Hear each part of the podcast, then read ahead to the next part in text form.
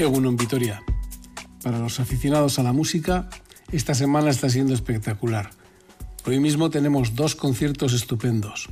Scott Hamilton en el DAS y la banda municipal en el Teatro Principal, con José Antonio Masmano al oboe, que es un auténtico fuera de serie.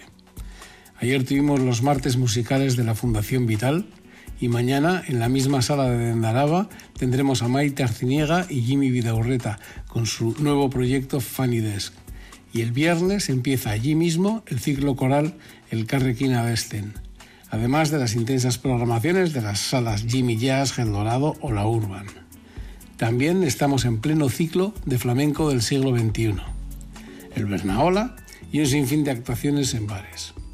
Y solo estoy hablando de música, y seguro que me dejo algo, para que luego digan que en esta ciudad no pasan cosas.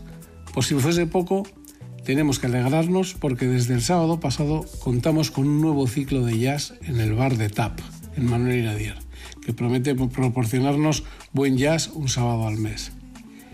Qué alegrías me llevo cuando veo esta implicación con eventos culturales, sobre todo cuando nacen de la iniciativa privada que juega un papel fundamental en el desarrollo de la cultura y que a veces tanto echamos de menos.